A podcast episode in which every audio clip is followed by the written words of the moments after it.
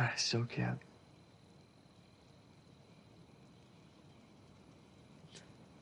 I grew up.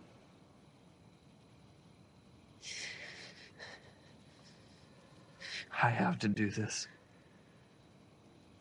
Me.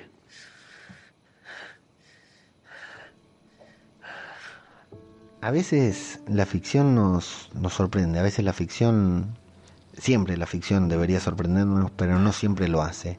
Y a veces no solamente nos sorprende la ficción, sino nos sorprende lo que hace con la ficción. Este capítulo de The Walking Dead fue para mí uno de los mejores. Tendremos que descifrar en qué puesto de los mejores capítulos de The Walking Dead entra este, pero para mí está sin duda entre uno de los mejores. El grado de, de intimidad que este capítulo alcanzó conmigo, muy pocas veces lo ha alcanzado una serie. Realmente, y sobre todo, claro, una serie de zombies. Realmente este capítulo me ha llegado al corazón, me ha tocado, me ha eh, afectado profundamente y a nivel, no solo a nivel emotivo, sino que me parece que estuvo muy, muy bien hecho y mucho mejor actuado se fue una parte importante de la serie. ¿Qué tan importante? Bueno, intentaremos descifrarlo a lo largo del, de este programa que estamos comenzando ahora, que se llama Zombie, Cultura Popular. Otro podcast sobre The Walking Dead.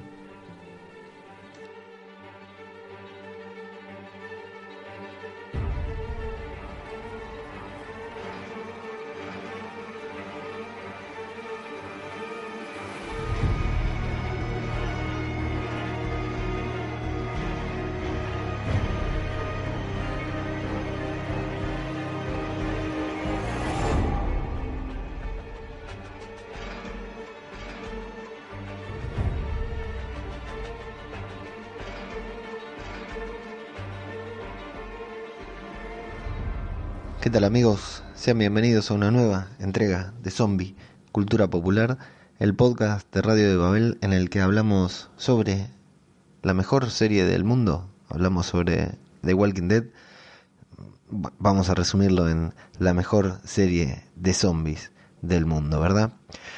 Y vamos a hablar del episodio 9 de la octava temporada, del regreso de la octava temporada que nos dejó ahí con ese cliffhanger, entre comillas, en diciembre del año pasado, antes de Navidad, antes de Año Nuevo, antes de Reyes, acá en Argentina, antes del verano, antes de las vacaciones, antes de todo.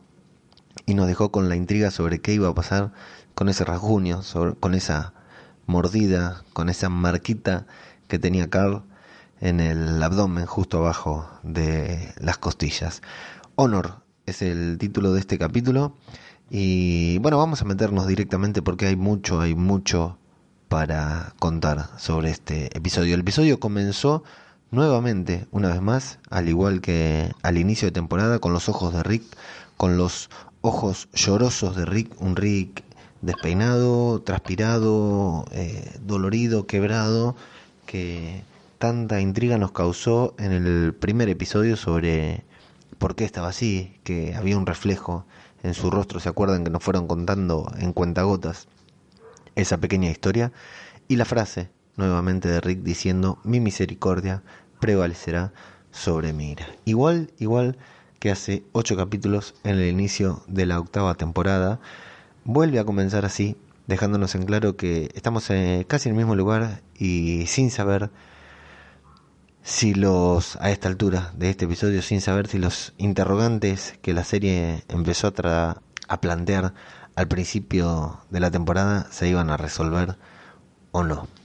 Volvemos inmediatamente a ese flash forward o visión, o supuesta visión, le vamos a decir por ahora, de Rick, en la que confirmamos que la niña del osito con la que camina a Rick de la mano, esa niña rubia tan bonita, no es Gracie, la bebé que encontró Rick en ese puesto avanzada de los salvadores, sino la misma Judith, quien parece ser bastante popular entre todo el grupo de Alejandría del Reino que está ahí afuera.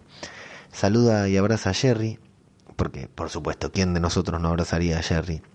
Y vemos que atrás como parte del grupo ya está Sidic, con camisa establecido, trabajando, están levantando ladrillos, rocas, algo así. Y Jerry le miente a Rick, le dice que se quedó porque que vino a buscar algo y se quedó, pero luego le dejan claro que es difícil decirle que no a Siddiq. ¿Qué rol cumple Siddiq en esta visión? Ya nos sorprende verlo en esa visión que hasta ese momento creemos que es de Rick. Luego vemos a Rick y a Millón en la actualidad, bajo el sol, paleando en la tierra. Él está roto. Rick está casi, casi como me siento yo, y ella se rompe en llanto mientras están cavando. Están cavando una tumba.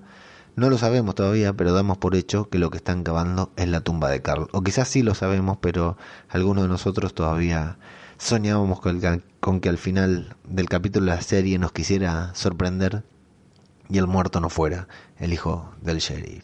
Y luego por fin de manera inmediata vemos ese momento en el que Carl es mordido.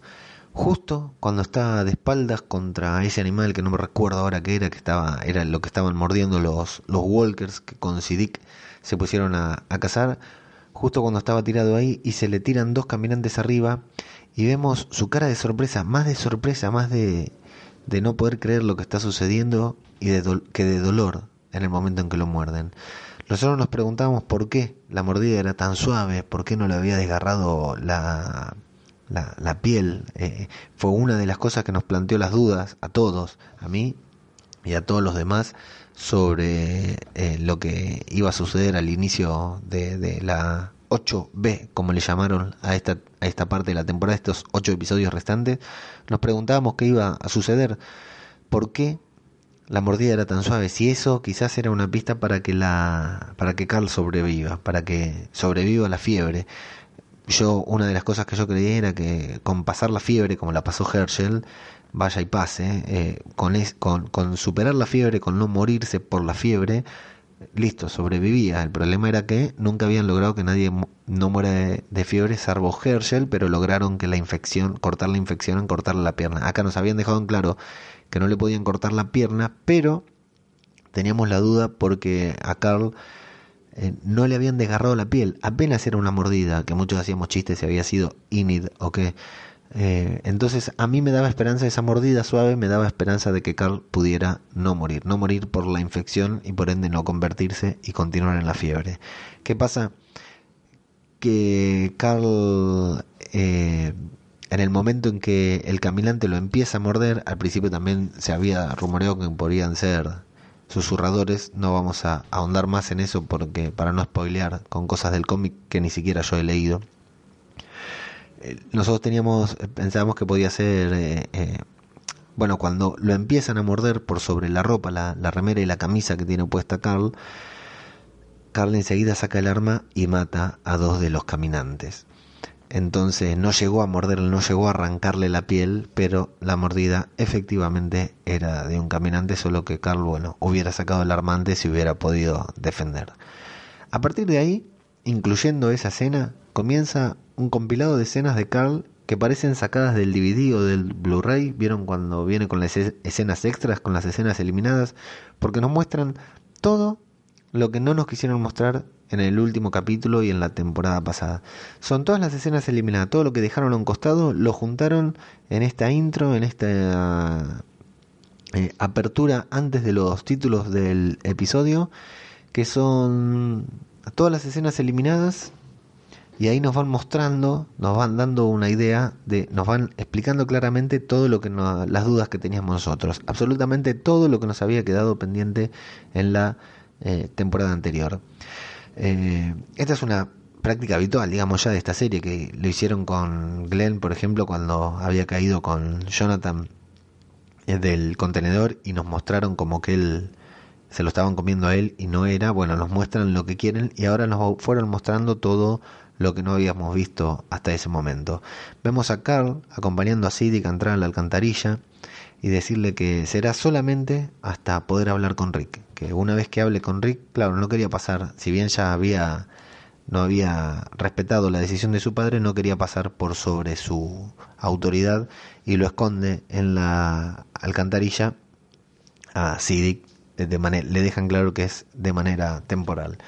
Lo vemos a Carl en su casa quitándose la ropa y viendo su piel mordida y asumiendo rápidamente lo que está sucediendo. Yo voy a decir ahora mismo, ya veo que hay consenso porque muchos hemos pensado lo mismo, voy a decir que Chandler Riggs, el actor, el, el joven que hace de Carl, la verdad que tuvo un episodio increíble. O sea, es un chico que no, no ha transmitido mucho a lo largo de la serie. A mí siempre me gustó, me pareció correcto. Tampoco le han dado un gran personaje, unas grandes tramas. Lo vemos asumir rápidamente lo que sucede y vemos una gran actuación de este actor. Frente al espejo se mira y enseguidamente entiende, se, se hace una pequeña curación, se vuelve a cambiar la ropa, se pone ropa limpia se pone el sombrero, se mira al espejo, asiente a sí mismo, se mira al espejo diciendo así, estoy fachero, con esta pinta puedo morir tranquilamente y sale a cumplir con... como en el capítulo este de Los Simpsons en que Homero le queda un día de su vida y tiene que escribir, tiene, se hace un listado y tiene que cumplir todo, bueno, sale a cumplir con el último día de su vida. Voy a repetirlo, una gran, gran actuación de Chandler Riggs. Lo vemos junto a Tobin, arriba de la cerca, mirando hacia el horizonte, hablando que todos se van a reunir con Rick en las puertas del santuario y a Carl preguntar por Millón, porque Millón no estaba ahí, que se había quedado a cargo con él, y Tobin le da una carta en la que Millón le pide disculpas y le dice que tenía que ir al santuario para verlo por sí misma. Carl entonces, sabiendo que tal vez no vuelva a ver a su papá, sabiendo que tal vez no vuelva a ver a Millón, comienza a escribir las cartas que le habíamos visto escribir en la en el final de en la mitad de temporada en el mid season y vemos que no solamente escribió una para su padre sino que escribió para Millón para Inid me pregunto yo si habrá una para Negan. Eh, algo me dice que estas cartas que Carl escribió se van a ir leyendo con la voz de Chandler a lo largo de esta octava temporada y que nos vamos a ir enterando lo que le contó lo que le pidió, lo que le dijo y le aconsejó a cada uno. Eso es lo que yo me vuelo, pero bueno. Luego lo vemos a Carl, sabiendo que está próximo a morir, que su muerte es inminente, que no se va a salvar, que decide pasar tiempo con Judith como pocas veces lo hemos visto. Varias veces lo hemos visto a Carl en brazos, a Judith en brazos de Carl. Eh, pero en este momento es especial porque si lo pensamos bien se ponen a hacer cosas para el día de mañana por ejemplo, pintarse las manos ambos y dejar una marca en la casa para poder verla eh, en un futuro, para que Judith pueda ver su mano junto con Carl, junto con la de Carl, eh, cuando pasara el tiempo, un recuerdo vivo, un recuerdo real, tangible de, de, de, su hermano, a quien probablemente no pueda recordar. Y entonces por eso también se saca una selfie, se saca una selfie con esa Polaroid y para que su hermana tenga, así como se preocupó él por buscarle una foto de su madre, eh, en aquel capítulo hace tanto tiempo cuando comenzó a entablar una relación de amistad con Millón, se saca una foto con Judith para que ella pueda ver una foto de ambos juntos, vivos y felices. Lástima la casa que bueno, seguramente fue quemada y destruida por los salvadores, pero bueno, eh, si era su casa quizás se salvó porque Negan estaba en su casa esperando a Rick, así que probablemente puede ser la única casa que, que quedó en pie. Lo vemos en la alcantarilla donde también llevaron una reposera para que sí pueda estar cómodo, en la que le da de comer, eh, le da comida y comparten chocolate y se los ve a los dos felices, distendidos, pasando un buen momento. Todo esto con música agradable, con música muy linda. Acá lo vemos tranquilo, lo vemos en paz, incluso lo vemos plantar un árbol, todo pensando a futuro. O sea, incluso ese árbol puede ser para su padre, ese árbol puede ser para su hermana. Lo vemos pensando a futuro y plantando el árbol y vemos esa imagen que ya se convirtió en referente de Carl, referente de la muerte de Carl, ya es meme, ya es GIF para recordar a Chandler Riggs en su paso por The Walking Dead. Lo vemos eh, arrodillarse, quitarse el sombrero y mirar hacia el cielo en un plano muy lindo como para sentir por última vez el calor del sol sobre su rostro y así sonreír en paz. Y bueno, no, no señores de, de AMC, ver a Carl que asumió su muerte de manera tan madura, que se fue en paz consigo mismo y con el mundo, no nos hace sentir mejor, para nada nos hace sentir mejor, al contrario, nos da más bronca y más ganas de, de, de odiarlos, de, de, desearles cosas malas a ustedes, directivos de, de AMC, Scott Gimple y todos los que tuvieron que ver con la muerte de este personaje. Continuando con las escenas eliminadas de los ocho capítulos pasados, vemos qué es lo que hicieron los salvadores para salir del santuario. Ese misterioso plan de Eugene que nadie quería decir en el capítulo anterior y que yo pensé que no nos iban a mostrar, pensé que los guionistas no tenían la menor idea de qué hacer y sin embargo me taparon la boca porque mostraron el plan y el plan ya, ya habrá quien le encuentre su, su pata floja, pero no es un plan para nada despreciable, es un plan bastante inteligente. Lo vemos a Morgan de francotirador observando los caminantes que están por ahí caminando, muy lindos caminantes como siempre y vemos que ven desde las ventanas del santuario que empieza, desde los vidrios rotos, empiezan a disparar hacia los caminantes que los estaban rodeando. Se alertan por radio los otros francotiradores que nunca sabemos quiénes son porque fueron extras y recordemos que están todos muertos, el único que se salva es Morgan y luego vemos por qué que dicen que se alertan por los disparos y se van a quedar sin balas antes de lograr matar a todos los caminantes. Se quedarán sin balas antes que sin caminantes, le dice. Pero Morgan se da cuenta de que se trata el plan y nos lo explica a nosotros, a los espectadores, que le están disparando a los caminantes, los dejan que se acerquen a donde cayeron los primeros y los van matando para que se apilen entre ellos y de esa manera eh, hagan una pirámide, hagan una barrera que no les permita pasar o que por lo menos les dificulte avanzar para cuando ellos salgan a atacarlos, a matarlos cuerpo a cuerpo. Y así pasa, salen rápidamente y empiezan a matar tanto a los caminantes como a los francotiradores. Enseguida los sorprenden, les disparan a los francotiradores que no tienen nada ni de franco ni de tiradores porque la verdad que no, no, no le dan a uno de los salvadores y tienen que huir. Dicho esto, sea de paso, este plan a Eugene se le ocurre en ese episodio en el que ve que los caminantes entran al santuario y que les empiezan a disparar y los van apilando en la escalera a los caminantes, los mismos caminantes intentando acercarse a las escaleras a donde está la gente, terminan haciendo una barricada que ellos mismos no pueden saltar, no pueden pasar, no pueden trepar. O sea que ese plan se le ocurre a Eugene, según nos muestra la serie, no hacen hincapié en eso ahora, pero según nos muestra la serie, la serie se le ocurre a Eugene cuando ve eso. Así que es muy probable que la intervención de Daryl y de Tara haciendo entrar a todos esos zombies al santuario haya tenido que ver con que a Eugene se le haya ocurrido esta idea. Y además, bueno, claro, la idea de poder hacer balas y de reintegrarle la cantidad de balas, de balas que gasten a Negan para esta para cumplir esta misión.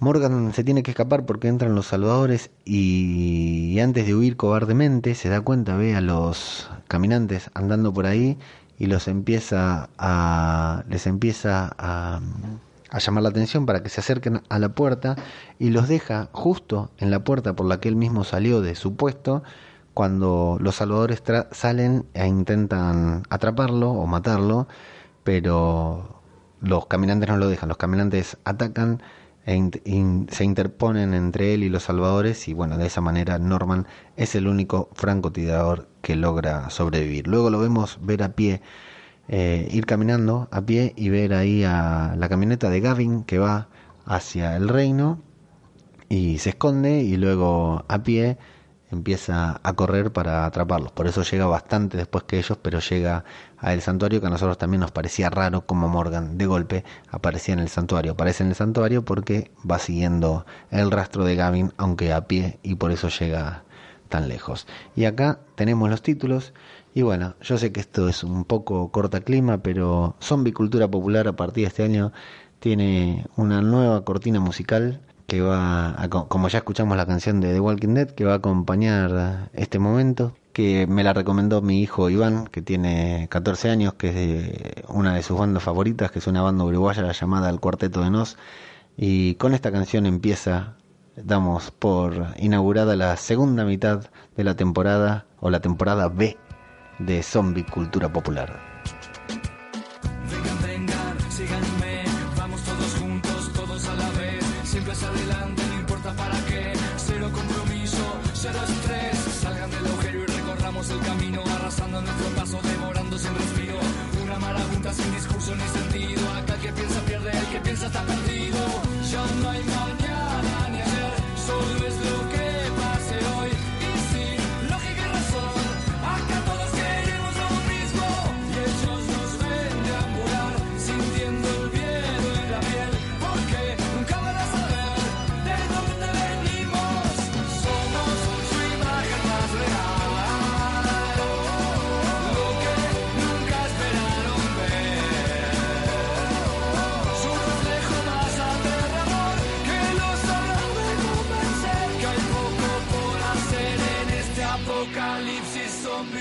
Luego de los títulos y de esta linda canción del cuarteto de Nos que se llama Apocalipsis Zombie, justamente, vemos que Carol lleva a la gente del reino a su casa, a la casa que el rey le había puesto cuando ella no quería vivir en el santuario, pero él no quería que se vaya.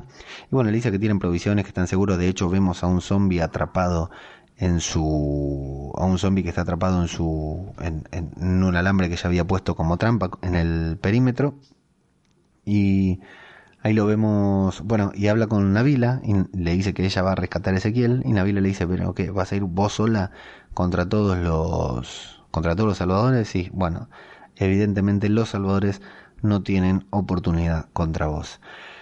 Y aparece Henry ahí, el chico que le dice que Carol no tiene que estar sola, porque dice que la quiere acompañar, porque ella está entrenada tanto con el bastón, que con el bastón la entrenó Morgan, y con la... ella le, enseñó a disparar, así que Henry quiere ir, pero Carol le dice que no, que no se lo va a permitir, se enoja, lo trata mal Carol como siempre, a todos los niños, y los vemos al nene caminar para el lado que va Navila, no para el lado que va Carol, pero a nadie tomarlo de la mano, o sea que ya era evidente que algo iba a pasar con Henry, porque alguien lo tenía que, que agarrar. Al menos para mí fue evidente. Volvemos a las alcantarillas, donde está Carl intentando reconfortar a Rick, ya estamos en el tiempo presente, ¿no? El Rick eh, destruido, que ya se enteró que está a punto de perder a su hijo y lo vemos a Carl que le da su carta de despedida a él y a Millón. Les dice que no sabía si los iba a volver a ver y que entonces les escribió una carta. Le dejan claro a Rick porque Rick cuando escucha explosiones arriba, Rick está desbordado, por supuesto, y le dice, bueno, no, fueron ellos, algo así, le empieza a decir, y Carl le deja en claro que no fueron los salvadores, que simplemente lo mordieron, que no hay una razón y que no hay un culpable de lo que, de lo que pasó, que no lo busque que no lo busque porque no hay. eh, O sea, Carl está intentando contener esa ira que se apodera de Rick cuando se murió Lori. ¿Se acuerdan? Se metió en la cárcel y limpió todo un lugar él solo, matando ahí a, a todos los caminantes. Cuando le pegaron el balazo en el ojo Cuando le pegaron el balazo en el ojo a Carl, salió también, hizo una limpieza casi por él solo, eh, con un exceso de violencia y Carl está intentando de contener esa situación porque es eso justo lo que él no quiere. Así que antes de que Rick busque un culpable y emprenda una feroz venganza contra cualquiera que él considere culpable, por supuesto los salvadores, Carl le dice que no, no hay forma, no son los salvadores, sino que fue en cierta parte, parte responsabilidad tuya. Acá también la actuación de Andrew Lincoln es conmovedora. Ya estamos, nosotros a los que nos gusta de Walking Dead estamos completamente cautivados ¿no? por la actuación de Andrew Lincoln, sobre todo cuando tiene que hacer escenas dramáticas.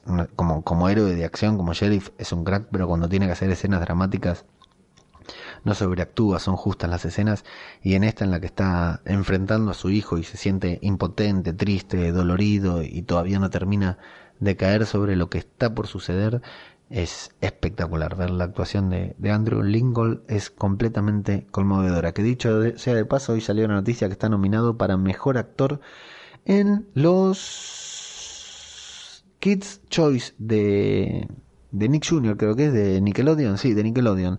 Así que los niños miran The Walking Dead y los niños que antes votaban a Glee, a Hannah Montana, a Selena Gómez, han votado que quieren que Andrew Lincoln participe como mejor actor en los Kids Choice Award. Qué lindo va a estar esa entrega de premios, va a ser muy, pero muy divertida.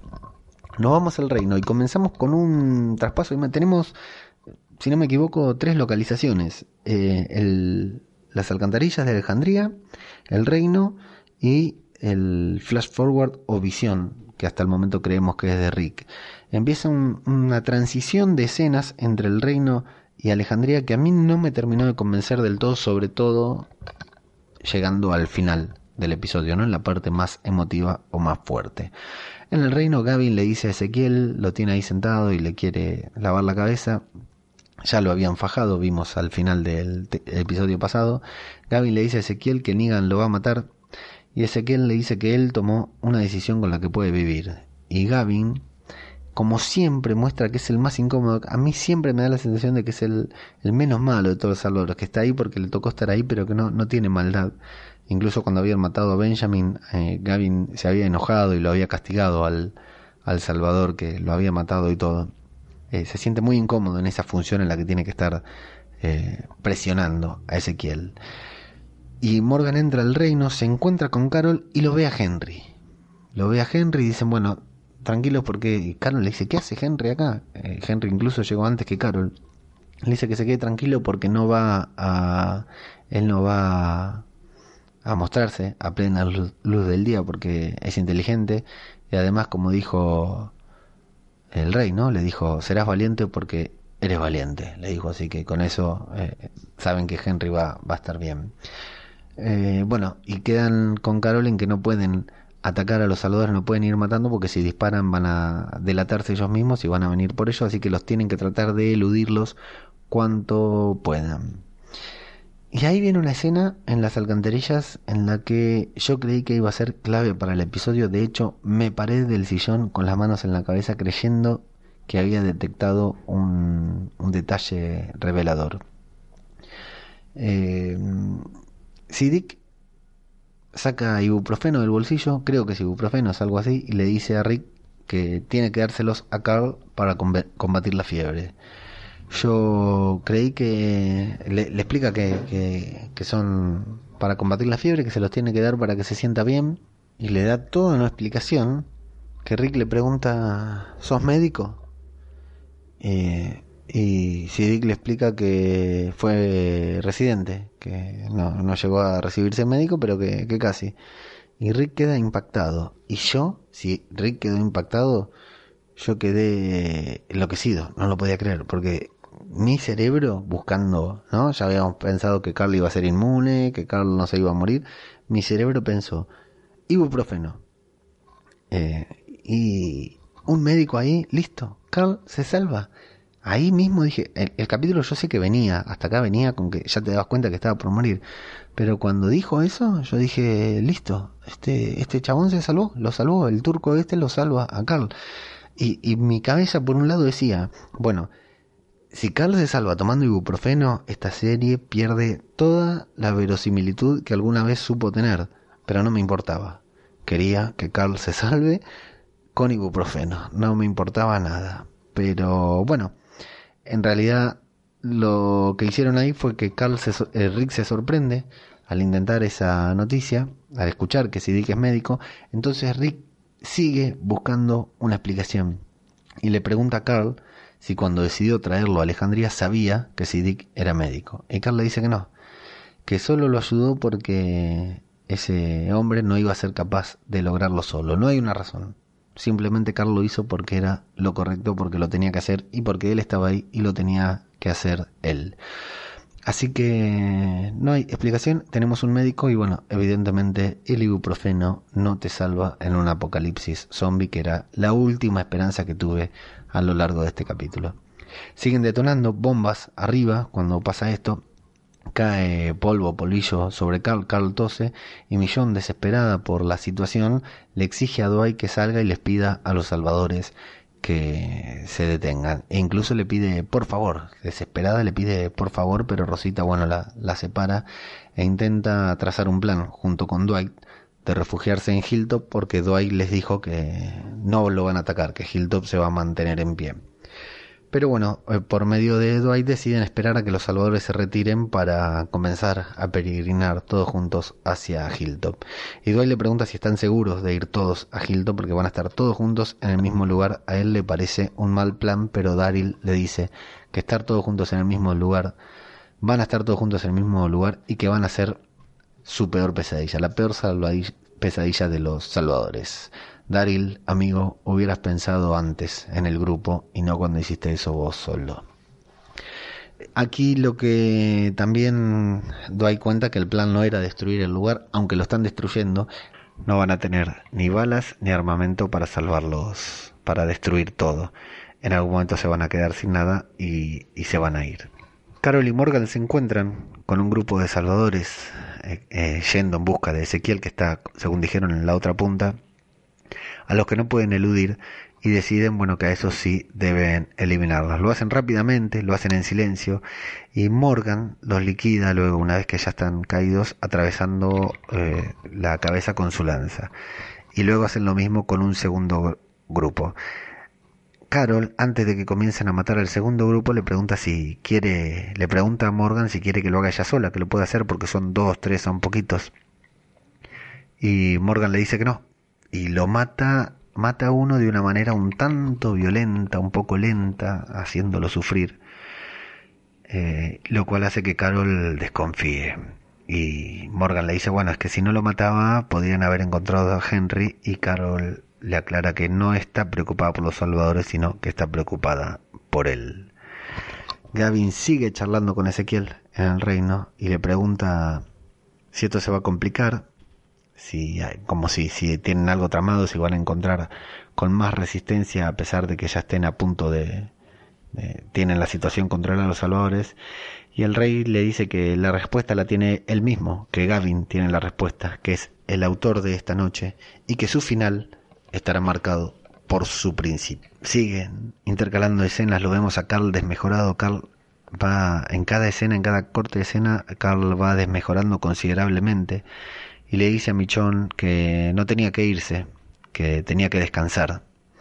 Y Michon se, se ríe de que Carl muriendo la esté cuidando y le dice que no, que ella no está cansada y Carl le dice que bueno, que, que sí que se nota porque se ve bien. Y le habla, empieza Carl a dar un mensaje de aliento, un mensaje de positivo, el último gran mensaje que podrá dar en su vida a su familia, a la gente que le importa. Le dice que todo puede ser mejor, que él lo sabe, que él lo vio. El grupo percibe que los salvadores están yendo y Daryl se quiere asegurar de que se hayan retirado para ver si ya se pueden ir y tiene una mirada, una mirada cómplice, una mirada de pena para con Carl a modo de despedida, digamos. En el reino, Morgan escucha a dos salvadores que no necesariamente los tenía que matar porque ellos iban caminando por otro lado, pero decide enfrentarlos. Mata a uno rápidamente y cuando está a punto de ser atacado por el otro, lo salva Carol con un disparo. Y hay miradas entre ambos sabiendo que algo no está funcionando, que hay alguno que está pasado de rosca porque no está cumpliendo con el plan, está matando incluso a los salvadores que no merecen morir. Parece que ahora, para Morgan, ya no toda vida es valiosa. Gavin sigue hablando sobre la inminente muerte de Ezequiel, le habla y le dice que lo va a matar, que le consiga una almohada porque es su último viaje, que tiene que estar cómodo. Y Ezequiel le sigue hablando, pero Gavin no lo escucha, le dice, mira, puedes seguir hablando todo lo que quieras, por más que lo intente, esto no hay vuelta, esto, todo lo que vos quieras, todo lo que vos hagas se reduce a esto, a oscuridad. Siempre se reduce a esto, a la oscuridad, a algo inhumano.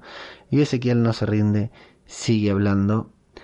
Y Gavin para irse de ahí, porque ya se, se siente incómodo, digamos, como que están demorando demasiado, intenta comunicarse por walkie-talkie con, sus, con su gente, pero nadie le contesta, así que se da cuenta que algo está por suceder y escuchan disparos a lo lejos, así que se refugian en la sala del rey y ellos desaparecen de la escena, dejan ahí un plano largo como ya han hecho, ha hecho Nicotero en un par de capítulos y luego aparecen Carol y Morgan siguiéndolos desde cerca sigilosamente.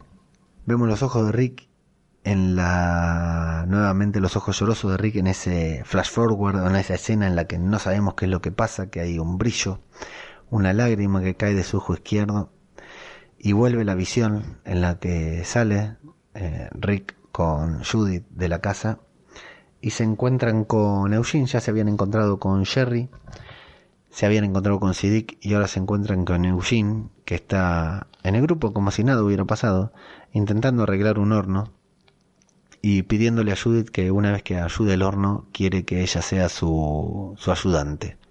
O al revés, le dice que Judith sea la chef y que él sea su ayudante. Ya ahí tenemos, bueno, una visión un tanto particular porque creemos que es de Rick y que hicieron las paces con, con Eugene. Volvemos a ver a Millón y a Rick a contraluz con el sol de frente. Ya no están cavando, ahora están sepultando, están echando tierra sobre el pozo que estaban haciendo antes y donde suponemos y luego nos vamos a enterar que están enterrando a Carl. Yo no voy a mentir, vuelvo a decir, ahí aún tenía esperanza de que estuvieran enterrando a otra persona, de que al final del capítulo algo pasara, otra persona muriera y Carl continuara vivo.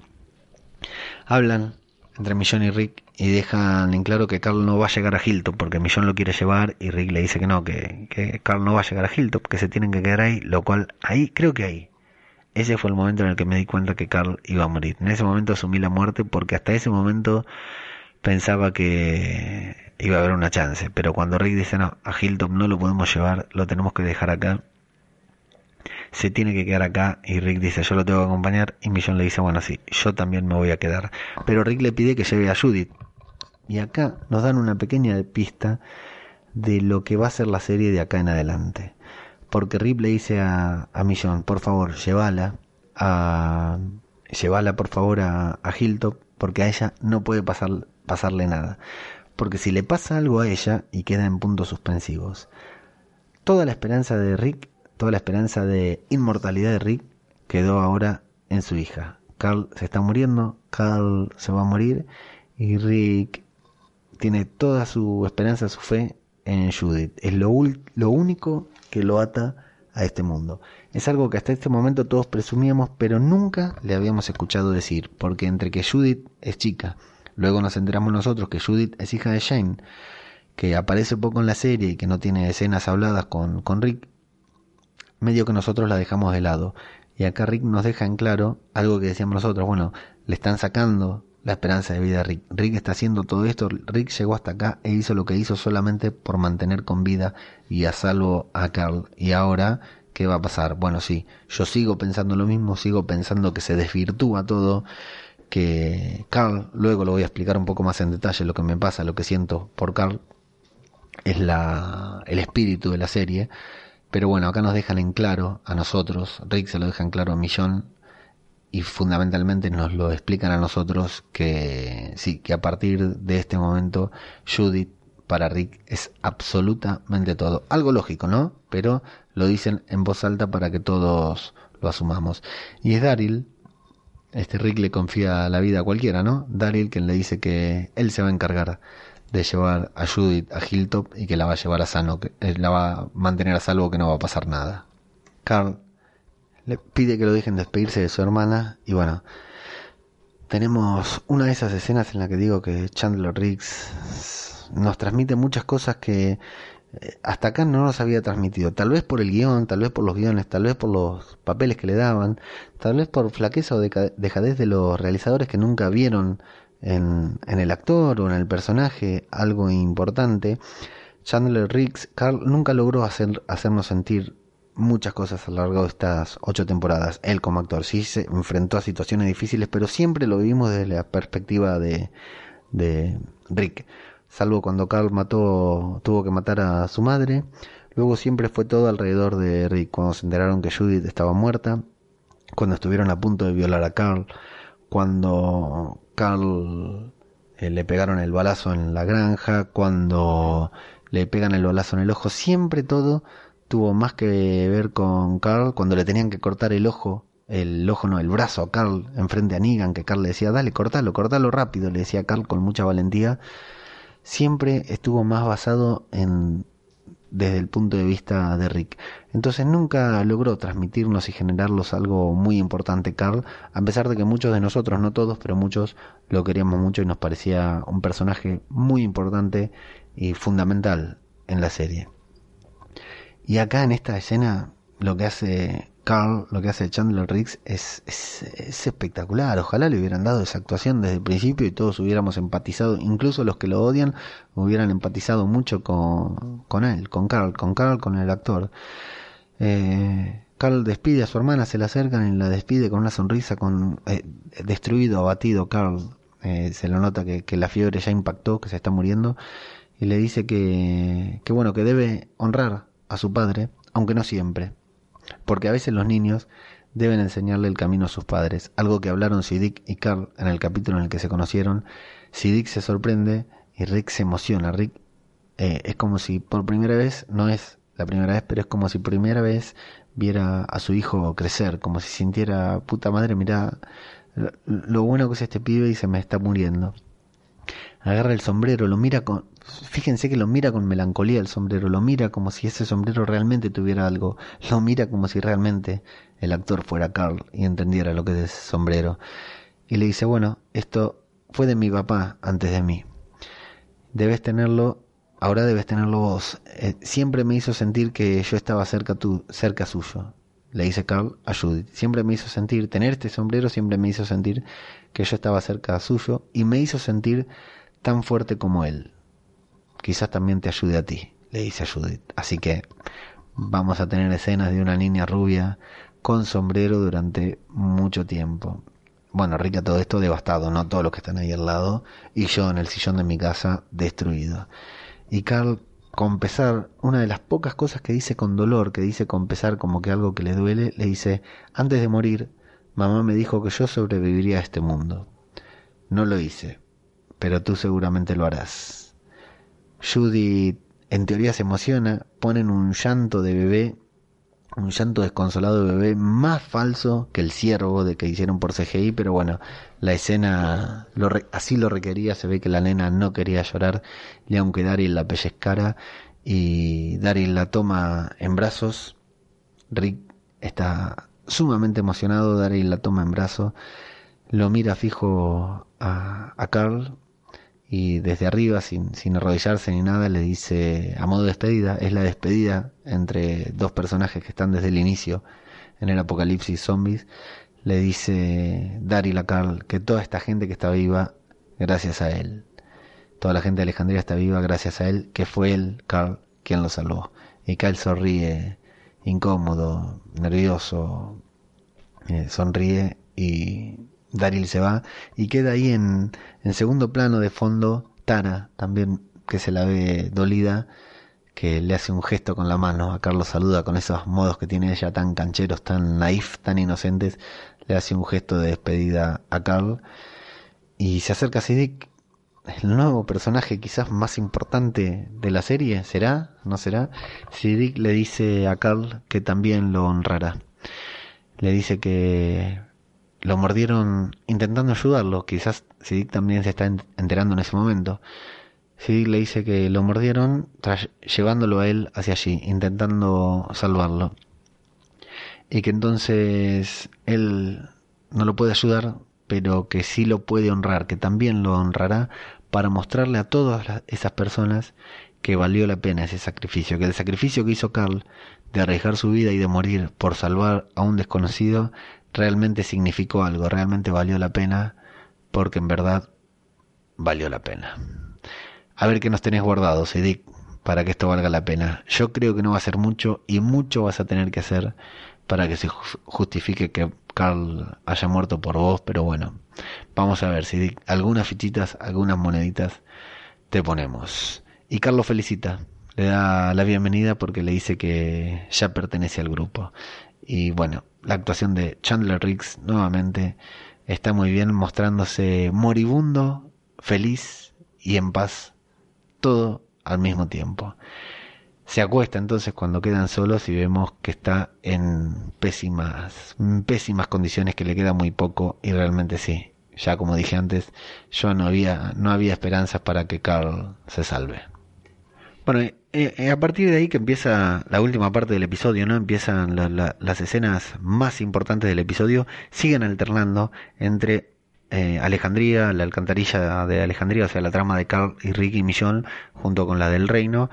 Y para mí es completamente, a mí me resultó completamente anticlimático. Si bien lo que pasa en el reino en cierta forma lleva un paralelismo con lo que está sucediendo en las alcantarillas o con lo que se está hablando en las alcantarillas, a mí me resulta me resultó muy anticlimático así que de acá en adelante vamos aunque se, las escenas se hayan ido intercalando lo vamos a hablar toda la parte del reino de corrido así lo liquidamos y luego nos metemos bien adentro en lo que es la muerte de Carl spoiler la muerte de Carl eh, adentro del reino se refugian en la sala del rey en la misma sala donde nosotros conocimos al rey junto a Shiva asumen una posición de combate con Gavin en el medio rodeado franqueado por sus soldados, por sus lugartenientes, y Gavin y Ezequiel hablan. Gavin ahora ya está muy asustado porque ya se ve de tomar el control, ya que pasó a, quedar encerrado en un lugar con Ezequiel. Asume su rol de salvador, lo golpea a, a Ezequiel y le dice que es él, sí, quien toma la decisión, el autor de esta noche, que es él el que va a vivir y Ezequiel quien va a morir. Y Ezequiel tira una gran frase, una gran frase del capítulo, le dice a Gavin, eh, cuando hicimos este trato, cuando hicimos, cuando yo iba y me encontraba con vos ahí en la, en la, ahí afuera para hacer el trato, todo el contrato, yo creí que hacía el trato para proteger, creí que todas las decisiones que, que había tomado eran para proteger a mi gente, para salvarle la vida a mi gente. Pero ahora me doy cuenta que ese trato era para salvarte la vida a vos. Como diciendo, no nos enfrentábamos, pero yo no estaba cuidando a mi gente. Porque el que tenía todas las de perder eras vos. Y le dice a Gavin que ya no más, que ya no va a volver a, tomar una decisión para cuidarlo a él. Que ahora Gavin tiene que ser artífice de su propio destino tomando sus propias decisiones. Hay una explosión en la puerta, Carol y Morgan los distraen por el frente en donde todos los atacan. Gavin le apunta la cabeza a Ezequiel, pero entran por atrás ellos. Ellos entran por la parte de, del escenario, entran a los balazos, a lo loco, tipo Chuck Norris en Fuerza Delta. Los matan a todos, menos a, a Gavin lo hieren. Eh, Morgan queda enfrentándose con uno que estaba eh, combatiendo cuerpo a cuerpo, con uno que estaba malherido. Y, y Carol está, se ve de cerca hay uno con un arma que le dispara, que la tiene como ahí a mano para dispararle, que la podría matar, no encuentra dónde cubrirse Carol y es el rey el que agarra el arma de Gavin que había caído al piso y mata a ese salvador que estaba a punto de matar a Carol. Mientras Morgan está en una pelea bastante jodida con uno de los salvadores que tiene un balazo en el abdomen y para para sacarle la para ganarle, lo que hace Morgan es espectacular, una escena asquerosa de esas que debería haber más en The Walking Dead, le mete la mano por la herida, le mete la mano adentro de la herida y le arranca las tripas de adentro hacia afuera con la mano. Espectacular, Morgan. ¿Dónde está todas las enseñanzas que, que habías aprendido con Tabitha eh, Eastman? Impresionante esa escena, cuando Morgan le saca las tripas de adentro y saca una serpentina larguísima, toda roja. Me pasó me pareció sensacional. Finalmente eh, rescatan a Ezequiel y le dicen a Morgan, Carol se da cuenta que Morgan está entrando en modo clear y le dice, bueno, Morgan, tenemos que escaparnos, tenemos que irnos. Y Morgan le dice que no porque todavía queda uno vivo. Así que lo persigue a Gavin, que herido intenta escaparse. Es una lenta persecución, parece una película de un psycho killer, parece Halloween o Martes 13 en la que un psicópata va persiguiendo a alguien que no puede terminar de escaparse y por más que se esconda no lo puede hacer. Lo tiene lo tiene ahí a, servido eh, y Gavin cuando se ve frente a Morgan a un Morgan que está enseguecido que lo quiere matar le, le pregunta si mató a todos esos hombres solamente por ese chico por Benjamin. Y le dice que matarme no borrará eso porque al día siguiente va se va a despertar con la misma mierda. Y Morgan como que da vuelta como que no se termina de convencer si de convencerse si matarlo o no. Gavin habla y habla para intentar convencer a Morgan los amenaza les pide por favor hace todo. Y Carol y Ezequiel también le intentan convencerlo de que no haga falta de que no no, no es necesario. Y quedan ahí todos alrededor de Gavin con un Gavin indefenso y bueno, supongo que los guionistas creyeron que con todo eso nos habían engañado, pero no. Todos nosotros, o al menos yo y algunos más, estábamos pendientes de quién iba a aparecer ahí. Y sí, no lo habíamos olvidado, señores de AMC. Sabíamos que en ese momento iba a ser Henry, el niño valiente, el hermano de Benjamin, quien iba a poner fin a la vida de Gavin. Lo atraviesa desde atrás con el bastón, lo atraviesa incluso con el arma de Morgan, Morgan se desorienta. Ahí está muy bueno porque vemos el efecto que tiene eso en los tres. O sea, Gavin cae, vemos a, a Henry con el bastón y lo vemos a Morgan que se le caen las lágrimas cuando lo ve a, a Henry. Vemos a, a, Carol que no puede creer lo que pasó y a Ezequiel, bueno, que por poco se hace caca encima. Es una, una escena interesante ahí porque tiene algo que ver, tiene que ver con algo que va a hablar Carl, que está hablando Carl al mismo tiempo junto con, con Rick, que está hablando Carl con Rick. Eh, bueno, y ahí entre los eso, entre esos cuatro, entre Henry, ¿no? Que acaba de- el niño psicótico que acaba de matar a un hombre atravesándole con un bastón del, por el cuello desde atrás hacia adelante.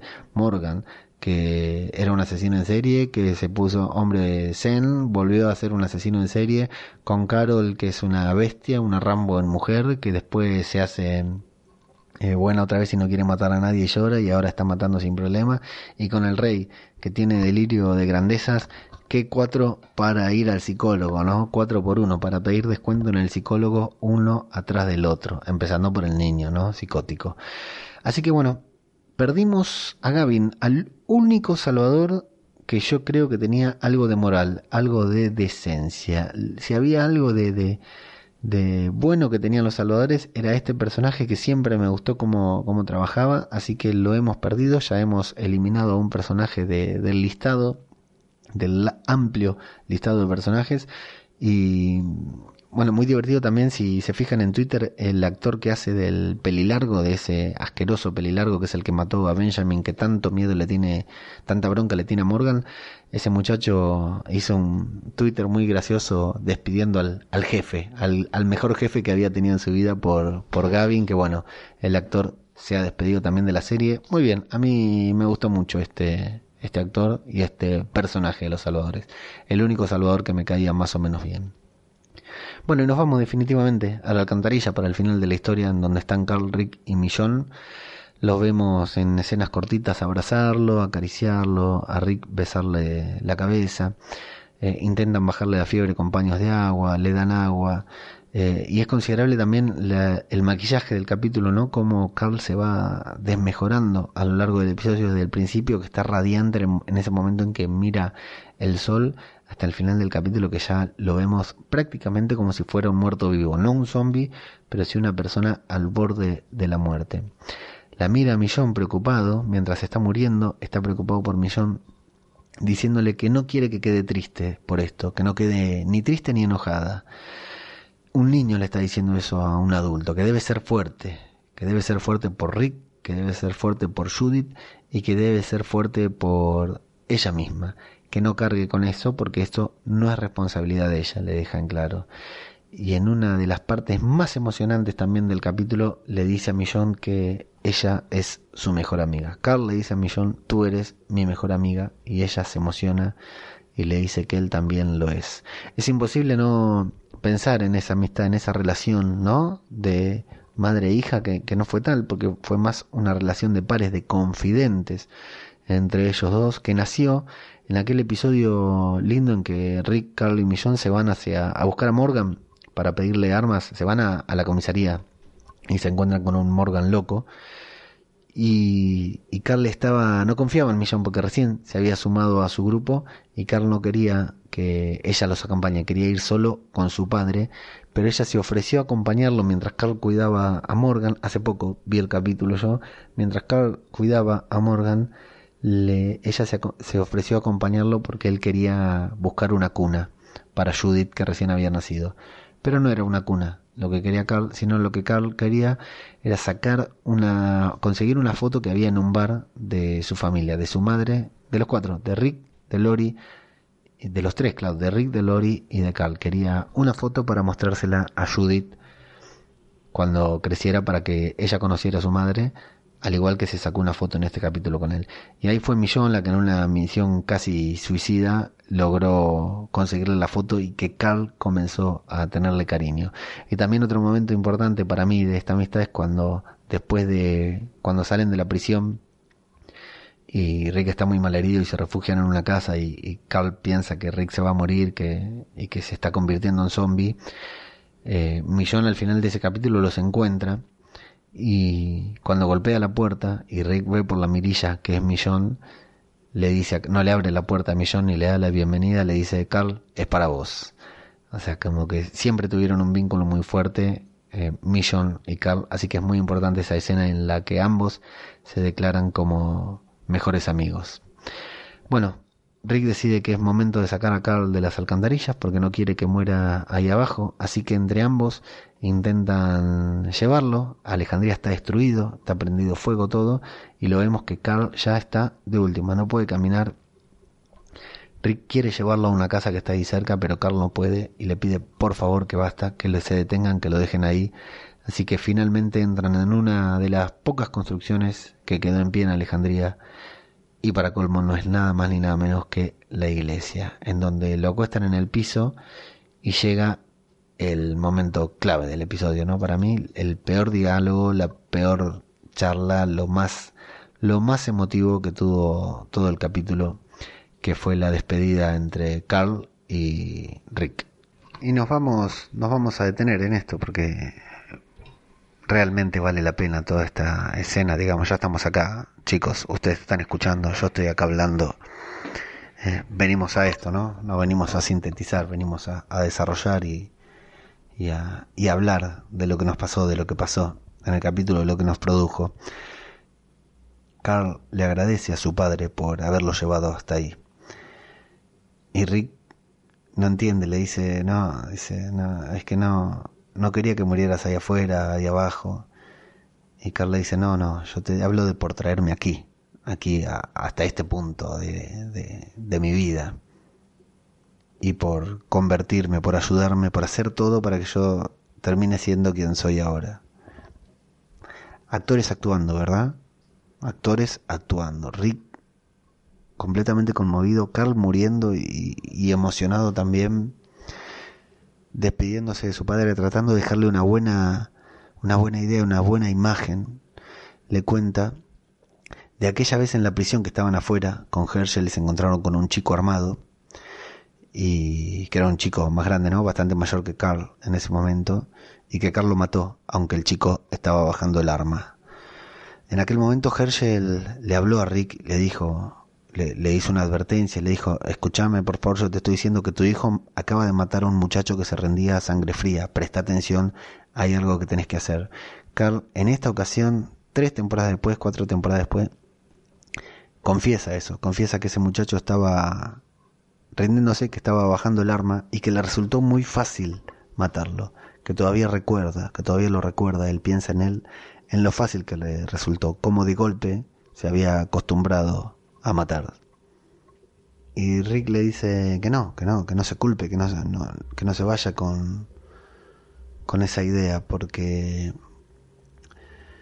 todo lo que pasó, todo lo que Carl perdió, todo lo que tuvo que hacer, imagino sobre todo que le, hace, le habla de, de, haber matado a su madre y que él era solo un niño, que no tendría por qué haber estado en esas situaciones. Y Carl, como con dolor, le dice, bueno, sí, vos lo viste, vos tuviste que ser testigo de lo que pasó, de lo fácil que fue para mí matar, convertirme en esto. Y cuando me viste así, vos cambiaste. Y hablan de ese momento en el que Rick dejó el arma hicieron el consejo en la cárcel y se decidieron, Rick quería ser granjero, quería cultivar, quería criar chanchos. Carl le habla de cuando trajo a la gente de Woodbury a vivir con ellos, aunque eran sus, sus enemigos, lo llevó a vivir con ellos y convivieron, que dejó su arma y todo, nada más que para transmitirle un mensaje a él, para que Carl viera que había otra forma de vivir. Y es importante eso porque a mí me ha sorprendido el flashback, que se remitan para este momento a algo que se remitan a algo tan viejo para este momento, porque ha quedado viejo y en realidad tiene mucho que ver con lo que está pasando ahora. En aquel momento Rick dejó todo por transmitirle el mensaje a Carl porque Carl entre que había tenido que matar a su madre, ¿no? Que el niño se supera de eso, entre que había tenido que matar a su madre y entre que Carl había entre todo lo que había pasado, claro, su hijo se estaba convirtiendo en un monstruo, entonces Rick decidió convertirse en granjero mientras pudo para cambiar la vida de su hijo. Y en parte, aquel mensaje que Rick le dio en aquel momento es el que Carl le está devolviendo ahora con respecto a la batalla de los salvadores. Vos trajiste a la gente de Hill de Woodbury con nosotros, aunque eran enemigos, eh, es más o menos lo que Carl quiere que Rick haga ahora. Carl le dice que eso fue lo correcto, dejar de pelear, dejar el arma, cambiar, que eso fue, él fue lo correcto y que eso sigue siendo lo correcto ahora, que es lo que Rick tiene que hacer, que puede volver a ser así. Rick le dice que ya no puede volver a ser como antes, porque las cosas son diferentes y Carl, agonizando, ¿eh? se le escucha en la voz, le dice que no puede matarlos a todos, que tiene que haber algo para después, para él, para Rick y para todos los demás. Es realmente conmovedor lo que hablan, es realmente... Está realmente bien actuado por, por los dos actores, está bien acompañado por la música, es, es una gran, gran escena el mensaje que Carl está intentando transmitirle a Rick.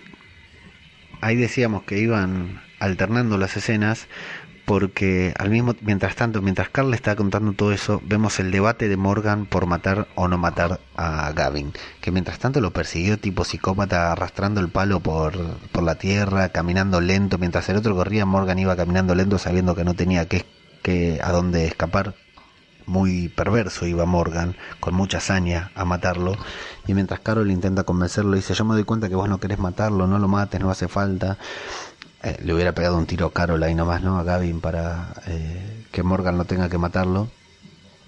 Morgan le dice, no, tengo que hacerlo, pero vacila, tres veces tengo que hacerlo y está por matarlo. Y en el momento en que Carl está completamente tranquilo, hablando de que hay que cambiar, de hablando de que hay que dejar de matar, contando de que le resultó fácil haber matado a aquel niño, vemos a Henry mata, primero el debate de Morgan por si matar o no matar, la, un tipo pacifista matando nuevamente, y a Henry, un niño, matando a un adulto con un bastón afilado. Nuevamente lo fácil, lo que dice Carl, de lo fácil que resulta matar en este mundo. Y por eso Carl pretende que su padre cambie para que el mundo no sea eso que está sucediendo exactamente al mismo tiempo. En paralelo a su situación hay un niño que está empezando a experimentar lo mismo que él experimentó en el mundo y un adulto sufriendo por esa razón. Es como el paralelismo entre ambos que está bien pero resulta anticlimático en el momento de la serie, pero está bien, está bien puesto porque justo en ese momento en el que Carl está comentando que pasa lo de lo de Henry. Y ahí vamos, nos vamos con una revelación. Porque bueno, la verdad es que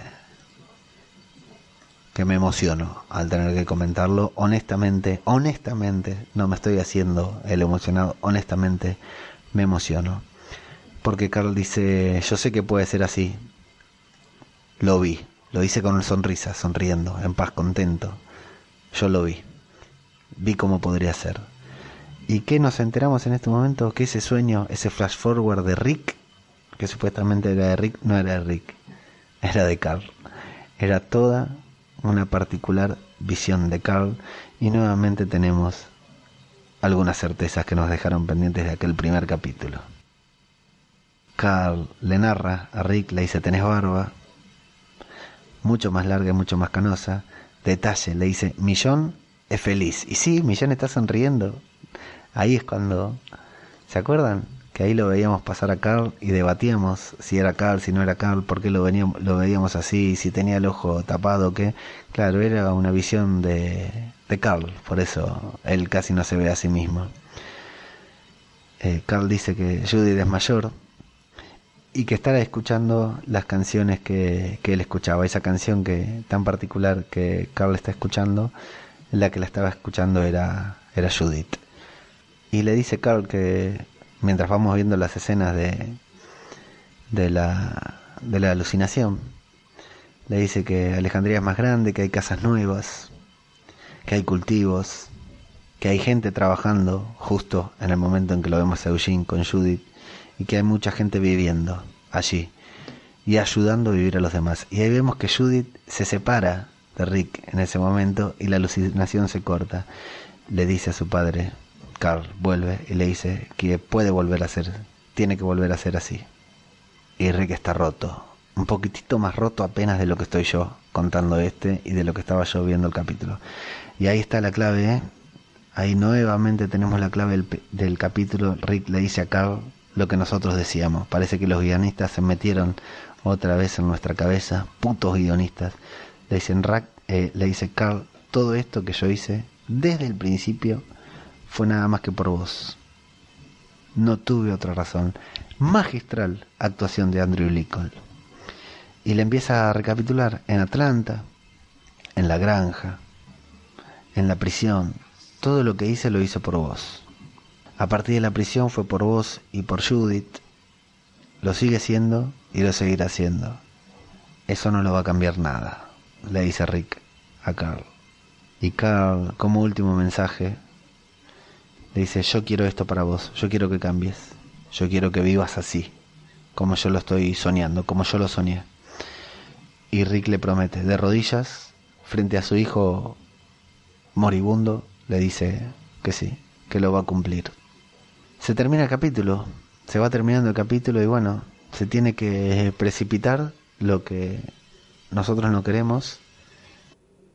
Y Rick le dice a Carl que lamenta no haberlo podido proteger, que un padre debe proteger a su hijo y ya ahí se quiebra en llanto él, Millón, y que un padre debe proteger a su hijo y Carl le dice no, un padre solamente debe amar a su hijo.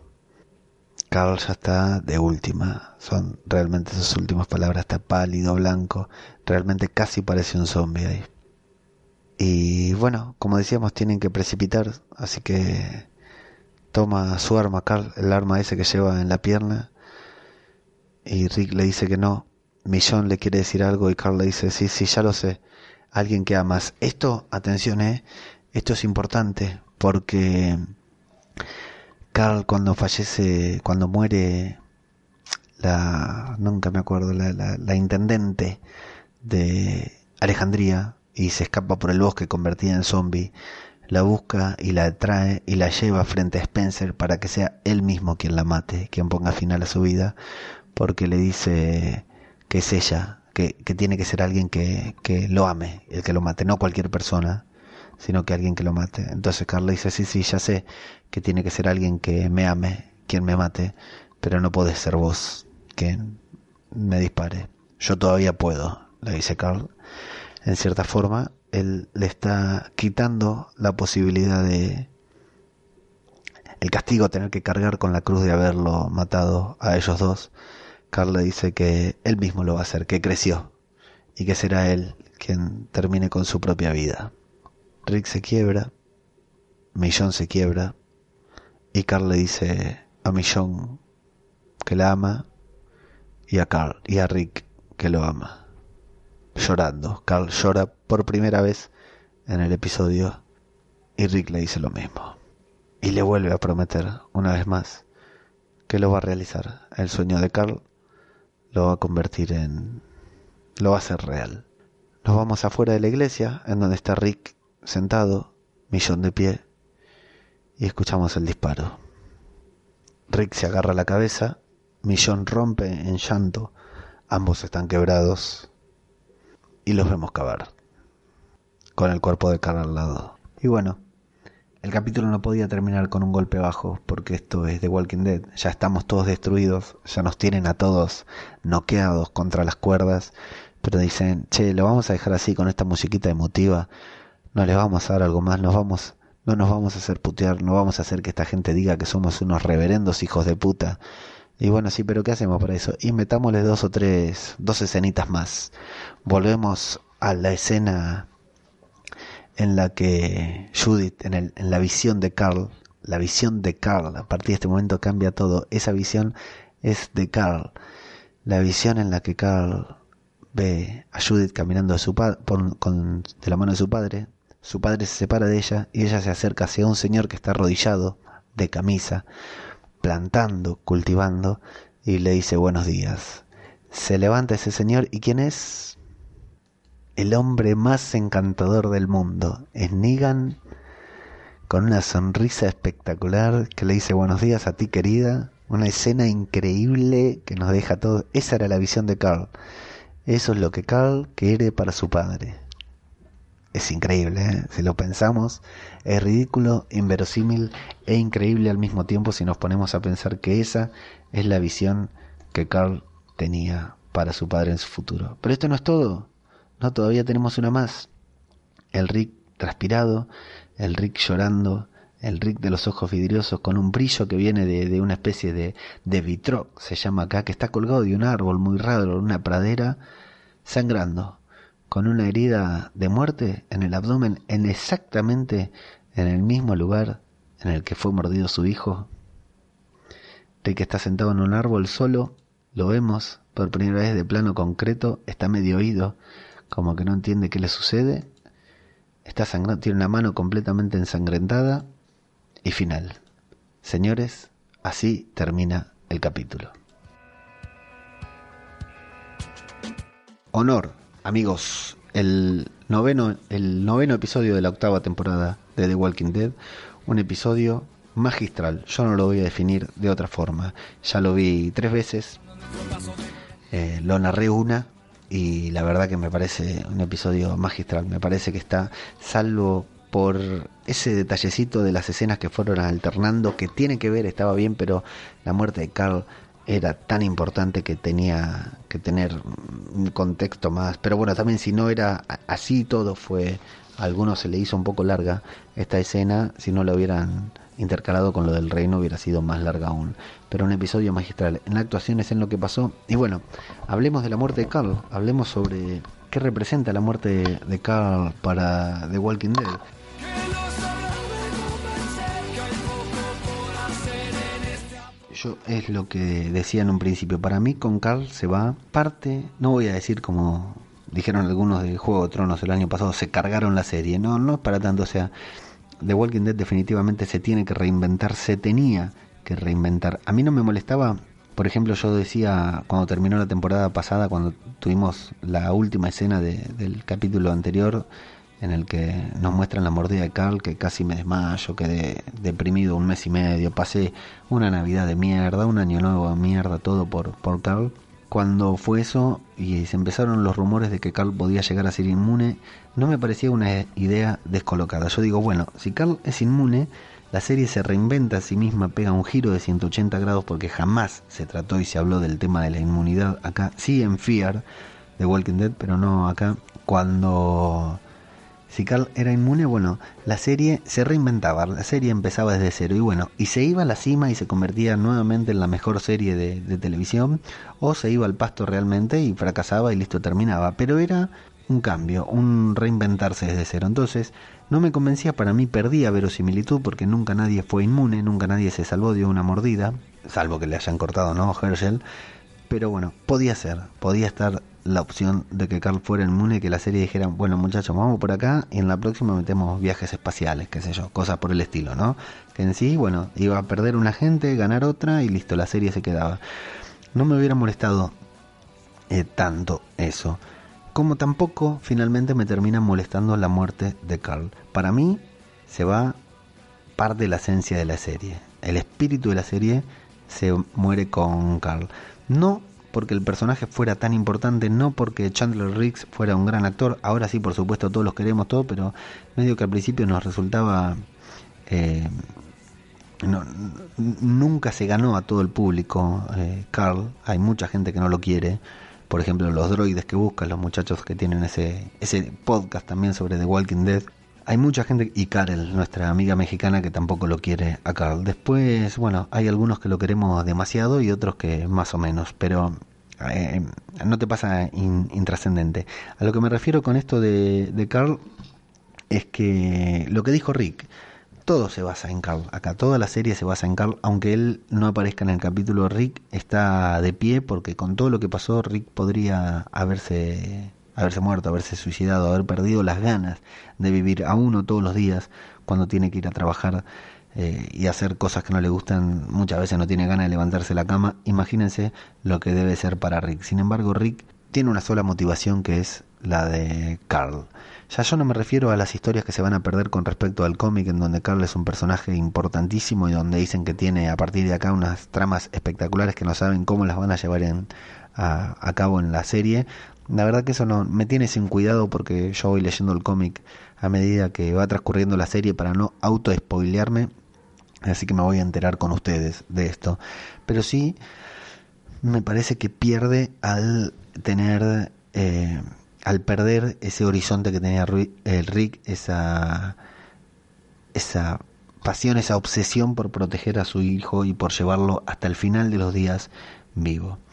Yo ya lo dije en el último episodio nuestro, en el último podcast, que yo soñaba con una serie de The Walking Dead de 20 años en la que Rick eventualmente muriera, nos partiera el corazón, tuviera una muerte heroica o lo que fuera, y fuera Carl el, el heredero. Soñaba con que Carl algún día fuera el protagonista de la serie.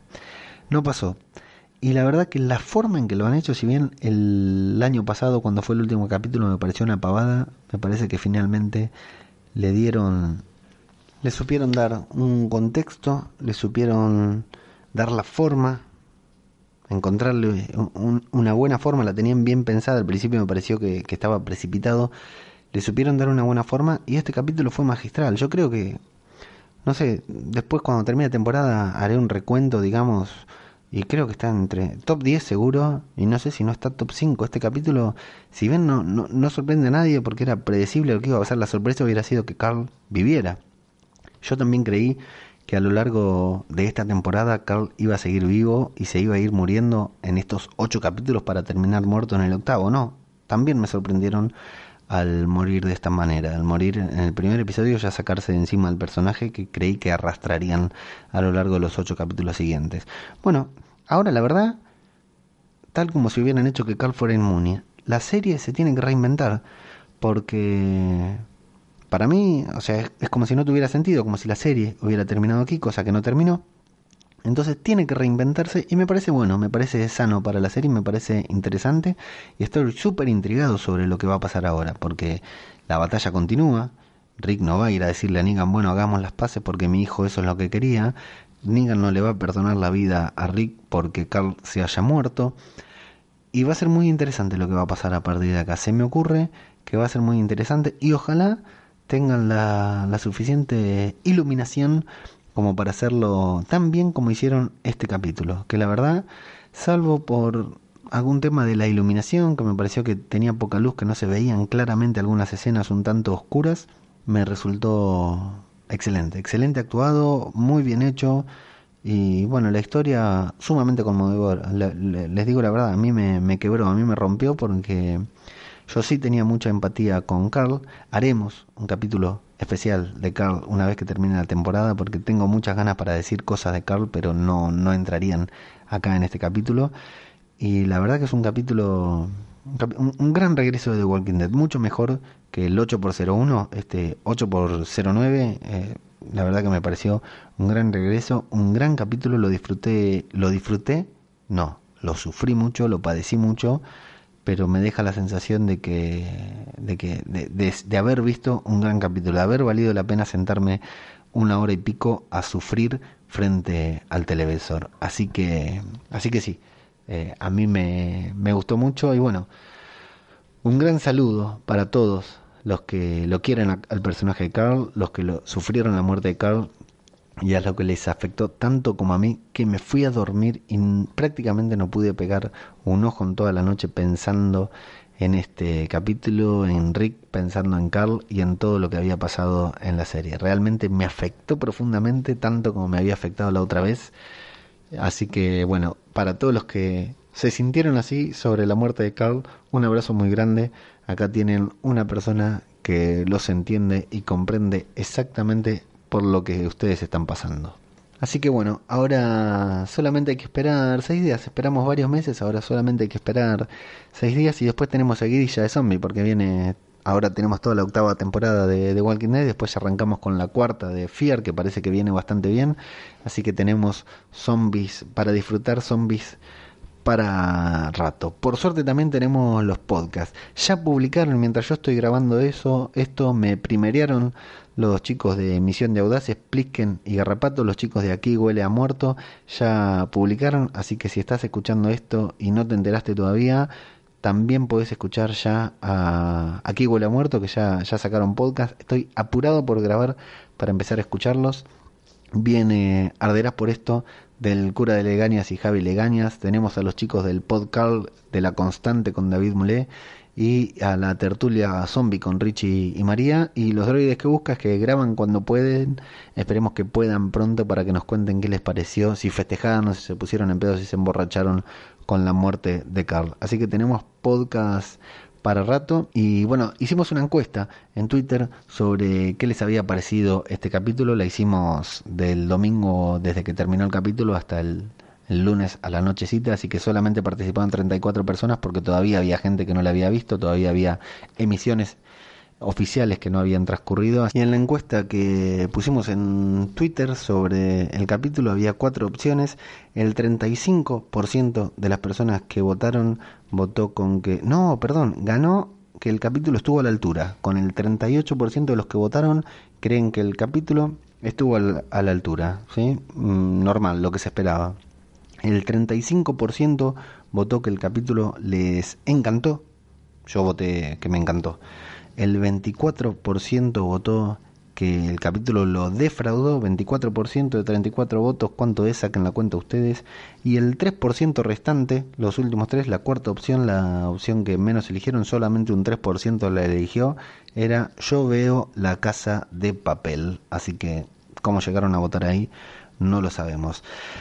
Eh, les recordamos, bueno, nuestras vías de contacto que son en Facebook Zombie Cultura Popular, en Twitter es arroba zombicultura y eh, tenemos la noticia por si alguno que escucha podcast no se enteró.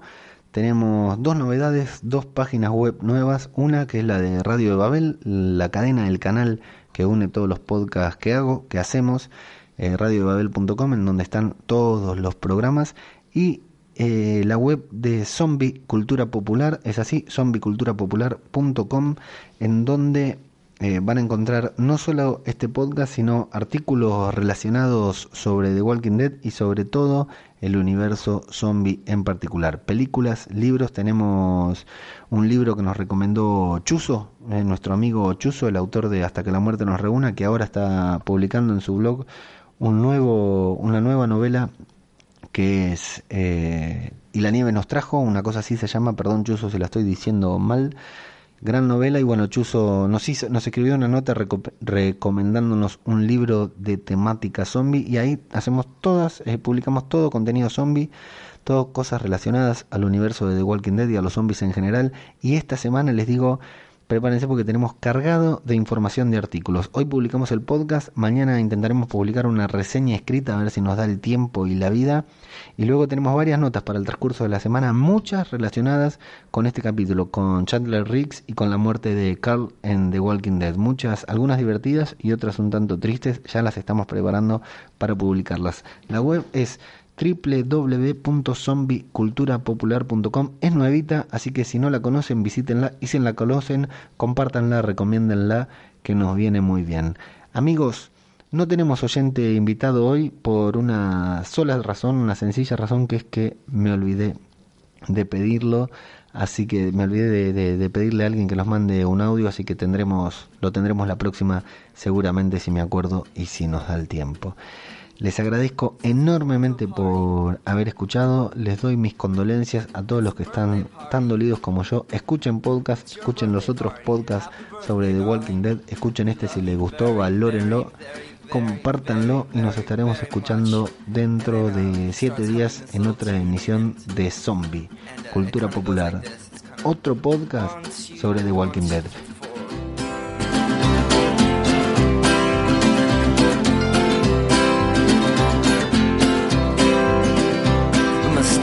In every telephone, get eaten off the web.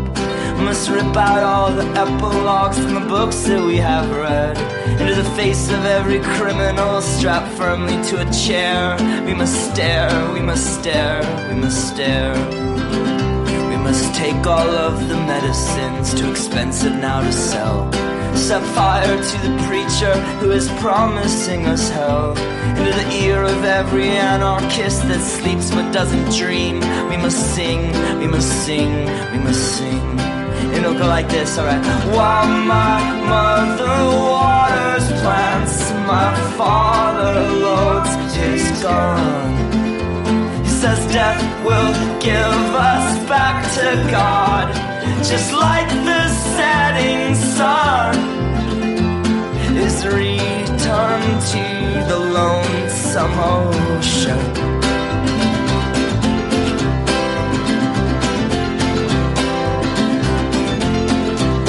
And they splashed into the deep blue sea.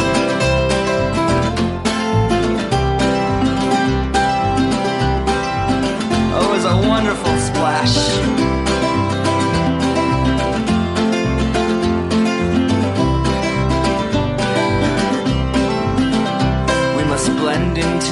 Choir, sing ecstatic with the whole. Must memorize nine numbers and deny we have a soul. Into this endless race for property and privilege to be won. We must run, we must run, we must run. We must hang up in the belfry where the bats and moonlight laugh. We must stare into a crystal ball and only see the past. Into the caverns of tomorrow with just our flashlights and our love. We must plunge, we must plunge, we must plunge. And then we'll get down there, way down to the very bottom of everything, and then we'll see it. Oh, we'll see it, we'll see it, we'll see it. Oh, my morning's coming back. The whole world's waking up. All the city buses swimming past. I'm happy just because I found out I am really our